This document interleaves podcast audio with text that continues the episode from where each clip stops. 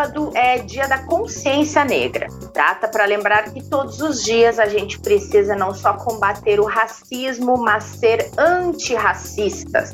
E como esse podcast fala sobre investimentos em uma gigante empresa, nosso assunto hoje é representatividade.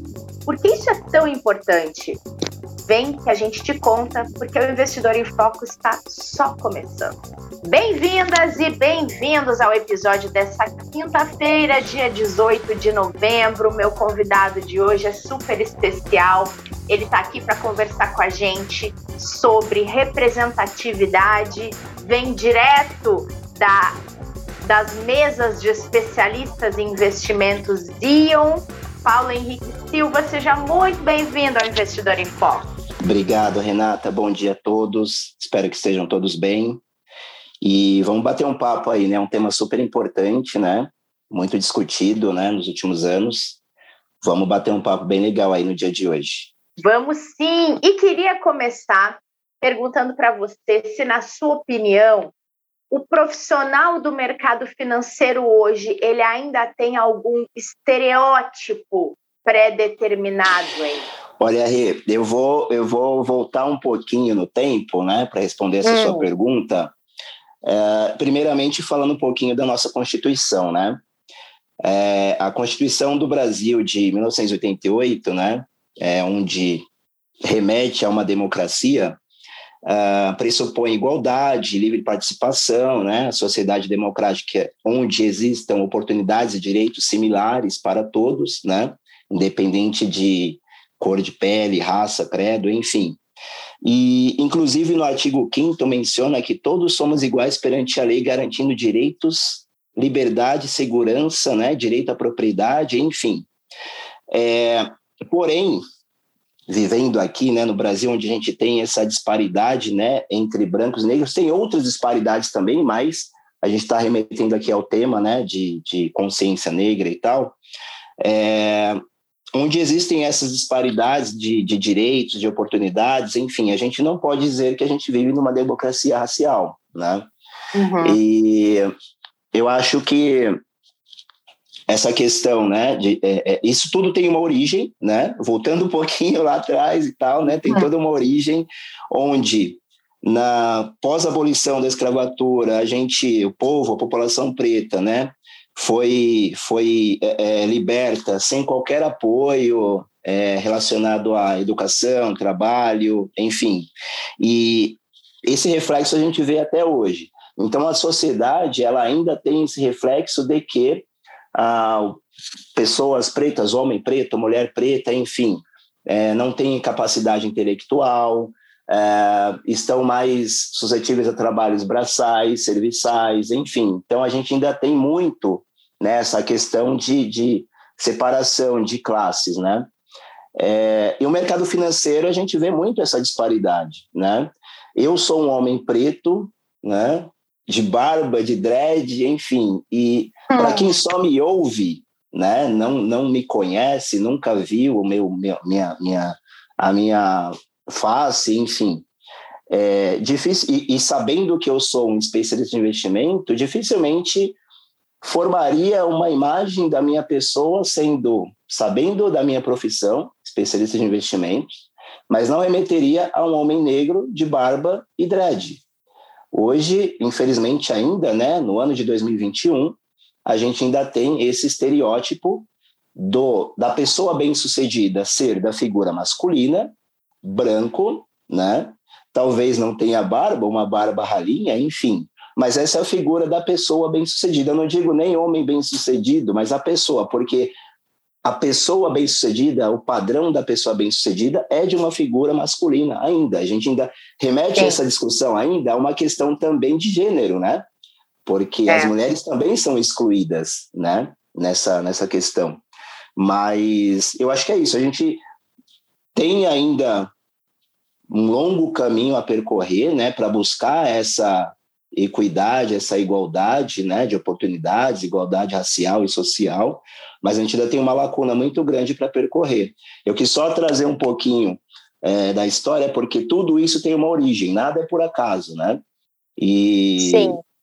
e aí a gente ainda vê ainda esse, esse grande espaço ainda para buscar essa equidade, né, essa igualdade racial e social também, porque intervém também na questão social também, né? Não, e é muito importante que você trouxe, até para contextualizar, né, Paulo, que é, o racismo foi criado pela sociedade e é papel da sociedade destruí-lo, né? Então, se a Exato. gente não se coloca numa condição de antirracistas, a gente não vai acabar nunca com essa teoria que não tem o menor fundamento, mas que algum dia alguém fez que ela fosse é, caísse na crença das pessoas para perpetuar até agora, né? Então, eu acho que é um papel muito forte nosso de combater isso. E por que falar disso dentro de um podcast de investimentos? Porque o Itaú tem uma frente enorme de diversidade e de iniciativas para tentar combater o racismo e também outro tipo de preconceito, e porque o mercado financeiro ele é tão grande e ele atende uma diversidade tão grande de pessoas que não tem como pensar em atuar no mercado financeiro sem ter essa representatividade do lado de dentro também, né, Paulo? Exatamente. E aí, trazendo né, esse lado de representatividade, eu queria trazer o conceito da palavra mais num, numa temática de empoderamento, né? Porque uhum. uh, o homem preto, a mulher preta, né, se tornando visíveis, ou seja, sendo mais representativos, isso tem um papel social de altíssimo valor, assim, né? a meu ver. É, é, dá para trazer alguns exemplos bem simples. Por exemplo, é, em algum momento, né, você já se viu em algum comercial ou brinquedo, enfim, a sua imagem já foi representada em algum comercial ou brinquedo. Eu, na minha vida, por exemplo, ao longo da minha vida, é, conta-se nos dedos e dedos de uma mão só os momentos que eu me vi representado numa propaganda, enfim, ou num brinquedo e tal, né? É, isso tem muito a ver com, com representatividade, né? A representatividade atua e mostra que não existe uma única tonalidade de pele, é, um único formato de corpo, uma única textura de cabelo, né? Essa representatividade uhum. demonstra que somos diferentes e devemos celebrar essas diferenças, né? É isso que é representatividade, né? E essa visibilidade da população preta, na verdade, ainda se passa muito de uma forma marginalizada, né? Infelizmente, por todo aquele contexto que a gente falou ali no início, né? Pós-escravidão e tal. E, e, é um período histórico muito curto, né? Pouco mais de 130 anos de abolição. Então a gente ainda está no processo ainda, né? De, de reparar esse, esses erros, essa lacuna. Como você bem disse, que foi ali uma decisão política da sociedade, de pensadores, enfim, é, é, é, de, de, de, pessoas influentes da época, né? E a gente precisa, uhum. então, que tenhamos uma força-tarefa que envolva a sociedade, políticos, enfim, é, é uma, uma, uma força-tarefa generalizada para equiparar esse erro que foi feito ali no passado, né, com políticas públicas, ações afirmativas, enfim, para que a gente possa ter aí essa, essa igualdade de oportunidades entre pessoas brancas e pretas, né? Só para concluir aqui, né, Paulo? É, ah, Paulo. É, não, não, não, perdão, pode falar. Não, só ia lembrar isso que você está contextualizando, que a gente está falando de nada mais, nada menos do que mais da metade da nossa população, né? A gente não está falando de um, um percentualzinho, a gente está falando de maioria da população brasileira, né? Aí é que está o ponto, Rei, porque a gente tem em número a maior parte né, da população, né? A população preta Tá, é, se eu não me engano, 54% né, da, da população geral do país, mas nós não estamos é, inseridos nos principais segmentos da sociedade. A gente não é. tem essa representatividade nos principais segmentos da sociedade. É esse o ponto. A gente é. é conseguir é, é, estar, conseguir essa inserção nesses principais segmentos, profissões, enfim, é, é, hoje, por exemplo, no mercado financeiro, que aqui é o, o, o, tema principal né, do podcast Investidor em Foco, no mercado financeiro, a maioria né, é branca. São poucos Sim. os pretos no segmento financeiro do país, né? E existem Eu até outros, levantei uns números aqui, só para te complementar, Legal. olha só, isso que você está falando. 47% das pessoas pretas que estão no mercado de trabalho ocupam postos operacionais. Se a gente for pensar em analistas plenos, esse percentual é de 8,9%. Se a gente for olhar para uma gerência, é de 3,4%. E se a gente for pensar em diretoria de empresas, é de 0,7%. Então, isso, mercado de trabalho geral no Brasil. Isso ilustra um pouco do que você está falando, né? Exatamente, os números não mentem, né? E a visibilidade da população preta ainda passa muito por essa forma marginalizada, seguindo estereótipos, fazendo ligações com, com crime, com trabalhos braçais, imposição de prestador de serviços. Aí dou aqui alguns exemplos, né? Porteiros, motoristas, empregadas domésticas, e não tem meu maior respeito por essas profissões, tá? Minha mãe foi, ao longo da vida dela, por muitos anos empregada doméstica. Meu pai já trabalhou de porteiro também por muitos anos. Não é nenhum preconceito em relação a essas profissões, mas isso nos remete a uma sensação de que nós não temos capacidade de ocupar cargos de chefia, de liderança, cargos executivos, né? É, levando um pouquinho aqui para a dramaturgia, por exemplo, de, de ter papéis né, em novelas, em filmes, que sejam papéis principais, de destaque. E isso não reflete a realidade. Né? Nós somos muito capazes, nós somos. O que a gente busca, nós não estamos buscando também ser melhores, nós queremos apenas igualdade, né? ser iguais, Sim. oportunidades iguais para todos. É, eu vejo que essas mudanças elas vêm ocorrendo aos poucos, né? Isso é bom, mas tem muito ainda a percorrer, um caminho muito longo né, para percorrer, para a gente buscar mesmo essa igualdade. Por exemplo, já vemos pretos e pretas aparecendo mais em comerciais, né? Tem algumas novelas e filmes que já têm papéis de destaque, né? Para essas, essas pessoas pretas e pretos. Segmento de marketing de empresas também estão cada vez mais direcionando o olhar né, para esse público. É, eu quero Sim. crer que esse direcionamento de olhar não seja somente visando o lado comercial, porque a população preta hoje tem uma força consumidora gigante, né? Eu quero crer que esse olhar não seja somente visando o lado comercial, e sim também o lado social, para inserir essas pessoas pretas também nesse mercado, né? nessa sociedade igualitária. Sim. Quem foi a tua representatividade, Paulo? Seja na tua infância, seja depois de adulto? Olha, é, eu venho de uma família humilde, né? Crescido em periferia. A minha mãe, como eu disse, empregada doméstica. É, minha mãe veio muito cedo, né, da, da Bahia para São Paulo para buscar melhores oportunidades, com 16 anos. E é, é uma realidade muito comum, assim, né, em periferia. É, a mulher sendo o, o arrimo da família, né, a pessoa de braço forte, né, que, que, que leva né, o, o sustento para dentro de casa. Eu, a, minha, a minha família é, tem essa característica, né? E isso é muito comum em famílias de periferia. Infelizmente, é, homens, né, os pais, né, de famílias periféricas, eles são muito ausentes, né? Lógico, tem as exceções e tal, mas os homens são muito ausentes assim. Então a, a mulher ela é, é o braço forte normalmente assim da família, né? No meu caso foi assim também.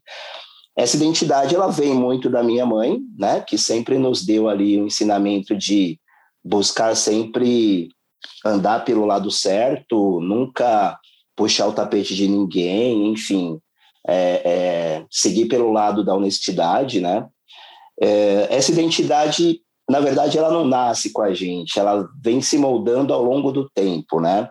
Então, a minha identidade, o meu orgulho negro, ele veio muito por conta de gostar muito de música negra, né? Hum. gosto muito de black music, assim, né? É, música americana preta, enfim. E eu gosto muito de, até hoje, até hoje eu gosto muito de ver videoclipes, né, de música. E na minha adolescência, enfim, eu via muito. Hoje eu não tenho nem muito tempo para isso, né? Mas eu via muito na minha adolescência. e eu via aqueles cantores, né, pretos e tal, homens, mulheres, enfim, todos bem vestidos, né? E poxa, ali eu me vi. Eu criei a minha identidade ali, né? De início foi dessa forma, né? Lógico, depois a gente vai estudando, vai lendo, enfim, conhecendo mais a história e tal, e vai formando né, essa, essa identidade. Mas de início, ali na adolescência, foi mais ou menos isso, né? Foi vendo muito videoclipes e ouvindo muita música negra, né? Que eu fui moldando, assim, a minha identidade. É, mas essa identidade, ela não nasce pronta, ela não vem com a gente, né? Ela é um resultado da relação que a gente desenvolve com outras pessoas, com o mundo à nossa volta, enfim. É, Existe uma atração por aquilo que a gente se identifica, seja pessoas, objetos, profissões, é. Então, essa identidade ela vai se construindo, se moldando ao longo do tempo, né?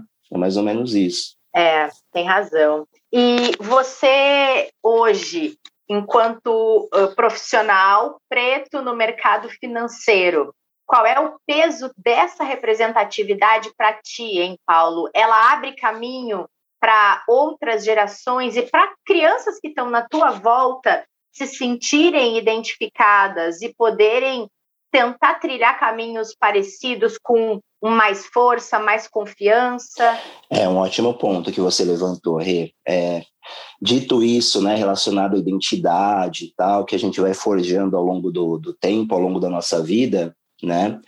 um jovem preto, a jovem preta se depara com alguém que tenha características físicas parecidas, né, com as suas, histórias de vida semelhante, que tenha alcançado uma certa ascensão social, né? Esse jovem ele se vê, se identifica mesmo, né? Com certeza, é muito importante. É isso que é representatividade, né? É, então, ele enxerga ali uma inspiração, uma influência, né? Por isso a importância da gente ter pretos, pretas em propagandas, mídias sociais, em cargos de liderança, seja no segmento financeiro, de tecnologia, de medicina, enfim, em todos os campos né, da sociedade, inclusive na política. Né? É muito importante a gente ter também representatividade na uhum. política.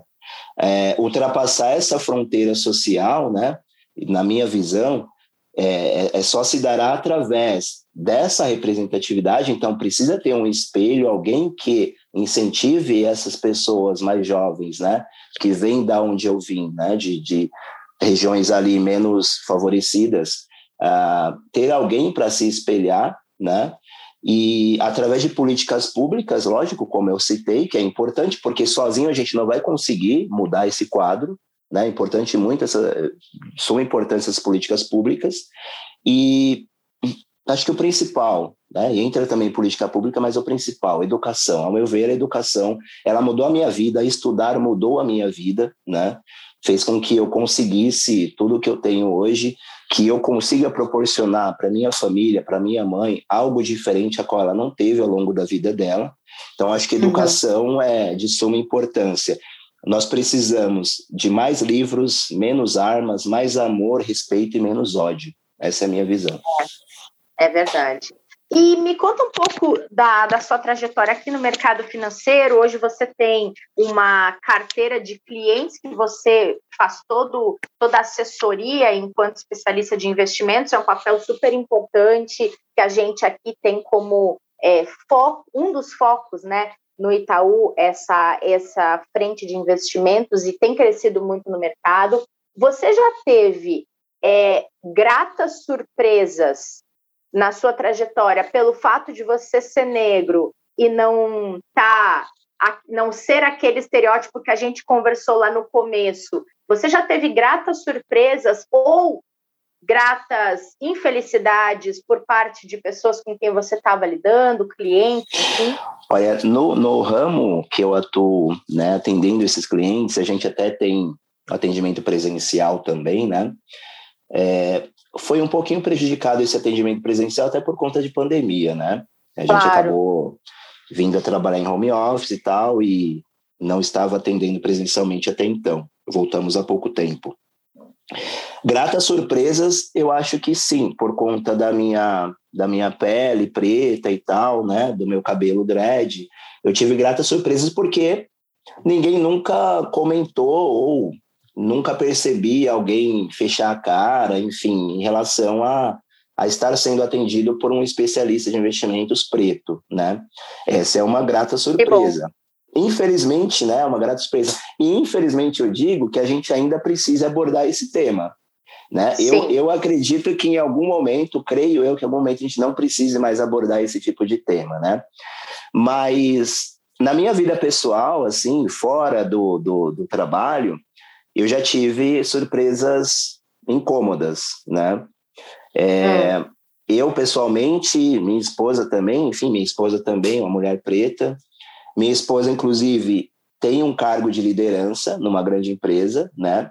E ela já sofreu preconceito por isso. É, rapidamente aqui, né, dois casos. Eu até falei anteriormente, né, que hoje, por conta da, de uma certa ascensão social, né, acho que olhando para trás, é, vendo de onde eu saí e de onde eu estou hoje, eu consegui uma certa ascensão social, né?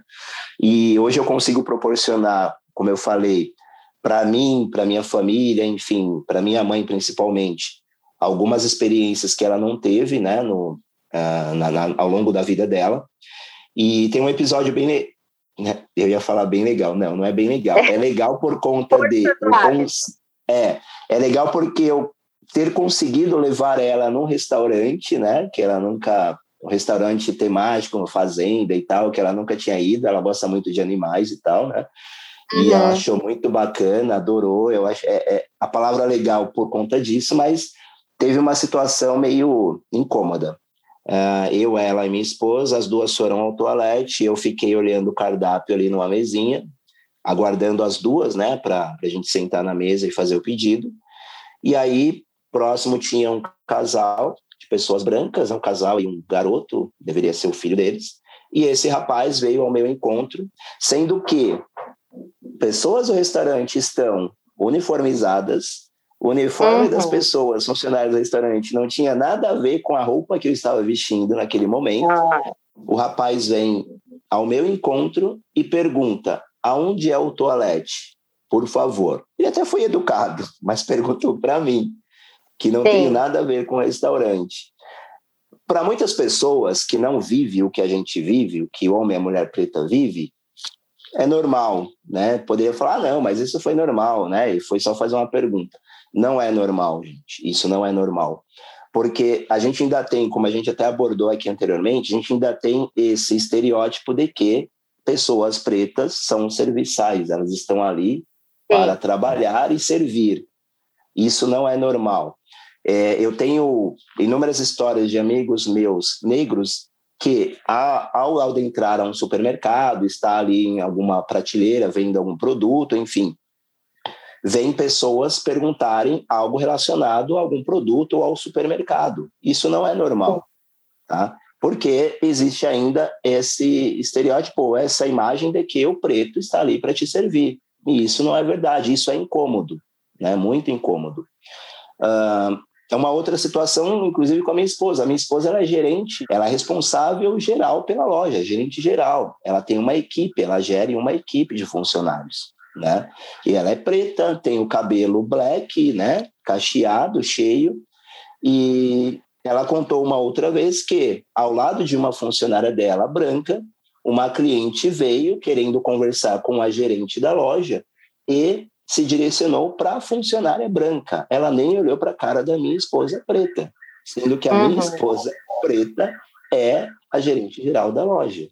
Tá? Então, são essas situações né, que a gente ainda é, convive, que são incômodas, e a gente ainda vê que é necessário criar-se uma consciência, né? A gente está na Semana da Consciência Negra, criar essa consciência diariamente. A gente tem que procurar ser ser humanos melhores diariamente, não somente nessa época, porque essas coisas incomodam muito, incomodam demais. É. Né?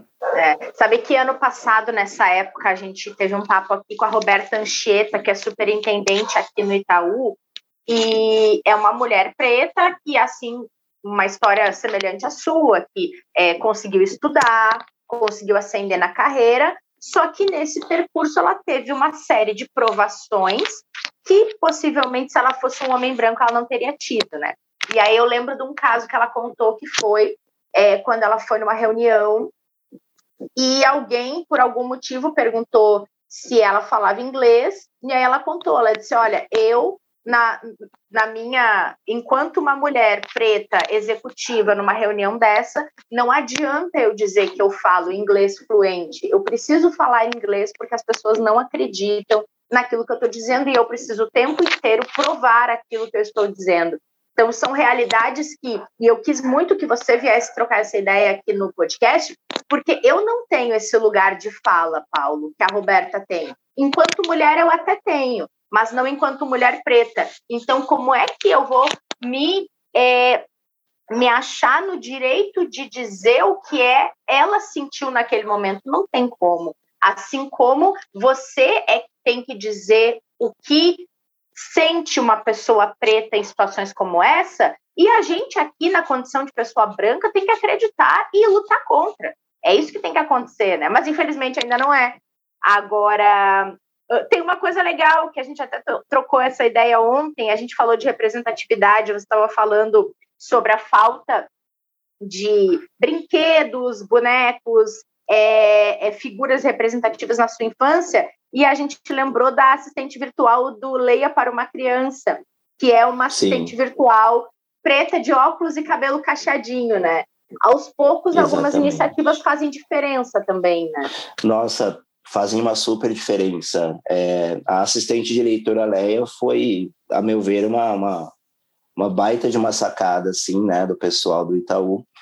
E não é um incentivo somente à leitura, né? Aquilo tem uma representatividade gigante. É, mostra que a, a criança, o, o, o, programa é, é leitura para crianças. Então é exatamente isso. A gente desde cedo, desde a infância, é, doutrinar, ensinar as crianças a conviver com essas diferenças, né? E a Leia, a assistente virtual, ela é uma criança preta, de óculos, de cabelo crespo. Isso demonstra, né, remete para mim que a, a, criança preta, de cabelo crespo, é uma criança também bonita, sabe, cheia de vida. Enfim, como eu falei, a gente, a diversidade ela traz muito isso, né? É, não, não é, traz o conceito de singularidade, não, mas sim de pluralidade, porque é. não é necessário ter é, um único, uma única textura de cabelo, um, um único formato de corpo, enfim, nós somos diferentes e somos diferentes e temos que viver assim com as diferenças, né? É. Então, a Leia, você citou a Leia, e eu até me emocionei quando eu fiquei sabendo, né? Da, foi essa semana, inclusive, que eu fiquei sabendo desse assistente virtual, porque eu não tive na minha infância nenhum tipo de representatividade, né? É, eu até comentei contigo, né, no nosso bate-papo anterior, relacionado uhum. ao filme Pantera Negra, né? Que foi um baita evento, foi sensacional aquele filme por conta exatamente disso, dessa representatividade de um herói preto, né? É. É, que a gente não via na minha infância. Eu, eu sou nascido em 1980, vou entregar aqui a minha idade, tá? sou nascido em 1980, então, ao longo desse período todo, eu não vi né, essa questão de heróis negros, né? Na, eu, eu sempre gostei de desenhos animados e tal, mas não tinha. Antigamente a gente não tinha isso. E quando saiu o filme Pantera Negra, e quando eu estava ali assistindo Pantera Negra no cinema, é, foi, foi muito emocionante. Lágrimas rolaram do meu olho, assim, né? Porque é uma vitória 95 ou mais, né? 95% mais ou menos do elenco negro, com protagonistas negros, um baita de um filme que teve uma crítica muito boa, enfim. Então é uma vitória gigantesca, assim. As coisas estão mudando. Tem um longo caminho para percorrer, mas as coisas é. estão mudando, sim. Queria encaminhar aqui nosso, nosso último papo, mas uh, eu estava lembrando agora, é, tem se discutido muito, e aqui, pelo menos aqui na área de conteúdo e comunicação do Itaú, a gente tem sido bem vigilante em relação a isso, que é uh, esse trabalho de tentar evitar palavras que são ofensivas e que estão no vocabulário das pessoas há muito tempo. Uns exemplos denegrir, criado mudo, mulato. Tem uma série de palavras que estão no nosso vocabulário e que, se a gente olhar o significado e principalmente a origem dessas palavras, elas são extremamente ofensivas. Então, é um vocabulário que também tem que ser antirracista. Queria saber de você qual, quais dessas palavras você mais odeia? Qual, quais mais te ofendem de verdade, assim? Dessas comuns que as pessoas às vezes falam sem saber a origem e continuam disseminando por aí? Olha, é difícil dizer a qual ofende mais, mas você tem uma baita de uma razão em, em, citar né, essa questão das palavras, porque muitas vezes a gente ouve essas palavras e não é nem por maldade da pessoa que as proferiu, mas está no subconsciente né, da pessoa e tal, e a gente acaba ouvindo né, essas palavras. Tem, tem todo um trabalho educacional para a gente conseguir é, expurgar essas palavras aí do nosso dicionário. Uh, eu acho que a palavra denegrir, para mim, é uma palavra muito ofensiva, assim, porque se a gente for lá no dicionário, denegrir quer dizer tornar-se mais negro, né? É, no sentido negativo, eu... né? Exatamente. Quando a gente fala denegrir, é, poxa, é, é, exata, é, é totalmente pejorativo, assim, né? Denegrir, negrir, tornar-se mais negro. Denegrir, ou seja, é, é, é uma questão aqui de remeter a, a, cor preta ou a cor negra a algo negativo, né? Sim. Todas, todas elas têm uma origem, têm um porquê. Você mencionou ali criado mudo, por exemplo, que na, escrava, na, na época da escravidão, né, os, os negros né, eram colocados ali ao lado da cama para servir ali os, os senhores, né? Enfim, então isso também é ofensivo. Quando a gente xinga alguém de boçal, boçal também é ofensivo, porque remete ao preto que chegava ali nos portos né, do, do, do país, né, na Bahia, Santos, enfim. E aí eles estavam meio perdidos, né? Porque não sabia, tá chegando num local né, que, que totalmente novo, foram tirados ali do seu habitat, enfim, e ficavam meio perdidos e o pessoal chamava eles de boçal, né, que remete uhum. aí a, um, a algo bobo, enfim.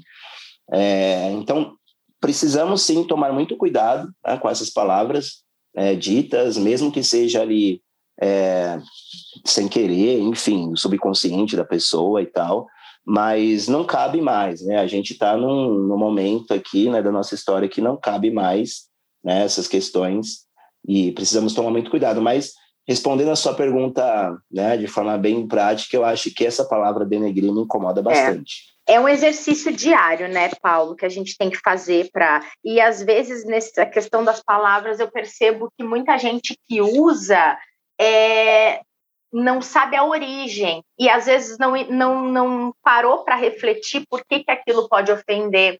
Mas também posso aqui dar o meu testemunho de que quando a gente fica vigilante, essas palavras elas já são ruins quando a gente ouve, isso ajuda que a gente não repita. Né? Então, é, é, um trabalho possível, é uma construção possível, e é só a gente ter um pouco de vontade, né? Eu acho também, enquanto sociedade que quer destruir um conceito que criou há tanto tempo atrás. Né? É isso. Eu acho que é o querer mudar, né, Rê? Acho que precisa é. querer mudar. Hoje a gente tem informação na palma da mão, né? Com o smartphone é. você busca informação de tudo quanto é tipo, né? Então, a gente consegue sim buscar informações, olhar a origem de, de, determinadas palavras, como a gente citou aqui, e realmente é uma construção diária. Nós estamos na Semana da Consciência Negra, sábado é o dia da Consciência Negra, dia 20 de novembro, né? É uma data super importante, super simbólica para nós pretos, mas deve ser importante também para a sociedade como um todo, né, ao meu ver, Uh, mas a gente não, não precisa somente refletir sobre essas questões quando estamos próximos dessa data. É uma construção diária. Como eu disse, precisamos buscar ser seres humanos melhores a cada dia, né? E não somente nessa proximidade aí do Dia da Consciência Negra. É, né? é verdade. Paulo, eu adorei que você tenha vindo aqui no podcast. Eu espero que você consiga uh, ser essa representatividade para muitas pessoas que estão na sua volta. Eu espero que os seus clientes enxerguem isso, te respeitem e possam também se sentir representados, porque quanto mais pessoas pretas enxergarem pessoas pretas no mercado financeiro, mais elas vão se sentir parte daquilo. E a gente sabe que aí para investir não tem que ter uma cor, não tem que ter um gênero, a pessoa ela pode investir tendo ali um pouquinho da sua economia, a partir disso ela vai conseguir acessar. Então, se alguém não se sente no lugar de conseguir acessar, por exemplo, um mercado de investimentos, eu espero que elas passem a se sentir quanto mais pessoas elas vejam ali participando. Então, é uma construção, é um caminho longo, mas eu fico feliz que tenham pessoas já fazendo esse papel, que é o seu caso. Então, obrigada, obrigada e tudo de bom aí na sua carreira. Obrigado, Rê. É, só reforçando tudo isso que você falou, é exatamente né, o que a gente busca. É, é, essas oportunidades, né, que teoricamente deveriam ser né, iguais para todos, ainda não chegamos a esse estágio, mas esperamos em breve chegar. Eu queria só agradecer mesmo a oportunidade né, de estar aqui. Como eu disse para você anteriormente, eu sou ouvinte do, do Investidor em Foco, então é uma que honra para mim estar participando aqui com vocês. É, eu não tenho nem roupa adequada para participar de um evento de, de tamanha grandiosidade eu, como esse. Eu falei isso outro dia também. A gente foi ter um papo e disse, gente, eu não tenho roupa para falar desse assunto aqui. Exatamente, porque eu gosto bastante. Apesar da gente de suma importância a gente ter desviado um pouco né, o, o, o foco Sim. aqui, porque o tema do, do podcast né, principal é o mundo financeiro, né, mercado financeiro, mas é de suma importância a gente abordar esses temas também. Mas é legal porque o Investidor em Foco também aborda outros temas, né? Então faz esse link também, eu acho bem interessante, bem bacana. E foi Sim, uma honra para mim. Muito obrigado pelo convite. Eu que agradeço demais ter você aqui nessa semana tão importante. A gente foge do assunto, sim, sempre que a gente entende que é, é legal usar esse espaço para falar sobre questões também como essa, até porque a questão racial, a questão da diversidade, elas atingem o mercado onde a gente está inserido enquanto podcast de investimentos, enquanto Itaú, e é bacana também a gente tratar desse assunto aqui. Foi por isso que a gente abriu mais essa sessão aqui para trocar de assunto e foi um grande prazer, Paulo, espero que a gente venha contar histórias super positivas no futuro sobre investimentos e sobre redução desse preconceito racial no nosso mercado. Boa semana para você. Obrigado, ótima semana para todos. Só deixando aqui uma frase que eu gosto muito Fala. de um cantor, Robert Nesta Marley, Bob Marley, que ele dizia o seguinte: enquanto a cor da pele for mais importante que o brilho dos olhos, haverá guerra. E encerro por aqui. Opa, muito legal. Muito obrigada de verdade, Paulo. Foi um grande prazer conversar com você aqui. Obrigado, pessoal. Ótimo dia. Tchau, tchau. E obrigada a todo mundo que acompanhou esse episódio aqui com a gente. Espero que muitos de vocês, muitas de vocês tenham se sentido representados e representadas, ou pelo menos tenham refletido junto comigo nessa conversa com o Paulo. A gente volta nessa sexta-feira para falar de produto, porque sexta-feira é dia de falar de produto por aqui. Combinado? Até lá! Todos os dias, aqui no Investidor em Foco, uma conversa descontraída sobre investimentos, mercado e planejamento financeiro. Aqui você fica por dentro das principais discussões e movimentações que podem impactar seus investimentos. Ah, e nosso encontro é sempre na hora do almoço.